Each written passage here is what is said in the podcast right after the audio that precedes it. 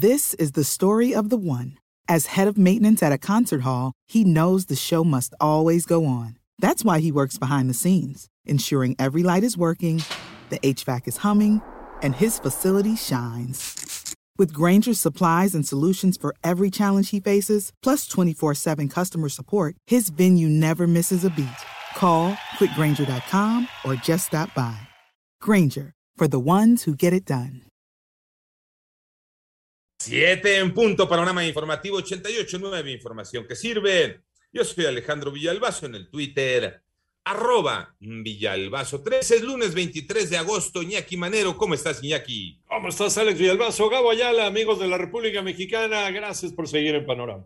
Muchas gracias, Alex. Vámonos con el panorama COVID. La cifra de muertes a nivel mundial por COVID-19 ya llegó a 4.432.694. Estos son eh, parte del concentrado que recibe la Universidad Johns Hopkins de todo el mundo.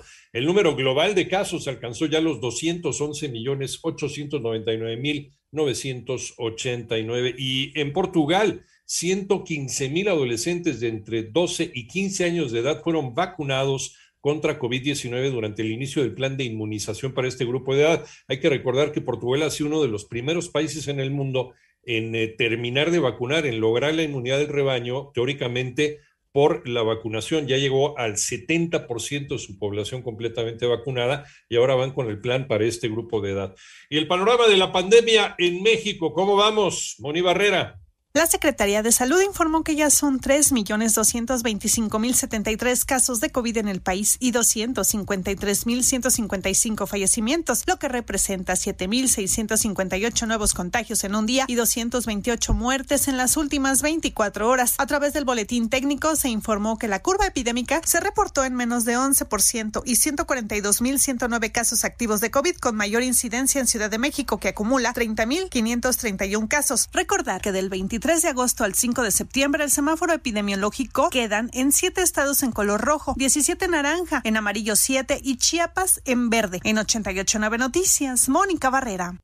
México tiene 24% de su población completamente vacunada. En el panorama nacional, el saldo tras el paso del huracán Grace por Veracruz es de ocho personas fallecidas, seis de ellas menores de edad, y tres personas más murieron en Puebla derivado de las torrenciales lluvias. En tanto, la tarde de ayer se registró una explosión en la plataforma de Pemex Q Alfa en la sonda de Campeche. El saldo fue de seis personas lesionadas y una fallecida, así como seis trabajadores desaparecidos. Y más de 200 motociclistas circularon desde la caseta de Tlalpan en Ciudad de México hacia Tres Marías. Eh, esto es en el estado de Morelos. Esto en memoria de seis de sus compañeros que fallecieron el domingo pasado en varios accidentes en la carretera México-Cuernavaca. El gobierno de Ciudad de México se solidariza con Veracruz. Joana Flores. El gobierno de la Ciudad de México enviará ayuda a Veracruz tras los daños y afectaciones por el paso del huracán Grace. Nuestra solidaridad y nuestro cariño a los habitantes de Veracruz y decir que poder enviar un equipo de trabajo y distintos insumos, vamos a convocar a la población también a centros de acopio. Así lo dijo la jefa de gobierno Claudia Sheinbaum. Para atender la emergencia se enviarán equipos especializados con vehículos hidroneumáticos y mecánicos. Además, a partir de este lunes se instalarán centros de acopio en las explanadas de las 16 alcaldías para recibir agua, enlatados, ropa, calzado, cobertores y colchonetas en buen estado, productos de limpieza e higiene personal. Para 88.9 Noticias, Joana Flores. En el panorama internacional, el paso de la tormenta Henry por el noreste de los Estados Unidos dejó al menos 16 muertos y decenas de desaparecidos en Tennessee. Esto lo confirmó el Departamento de Salud local.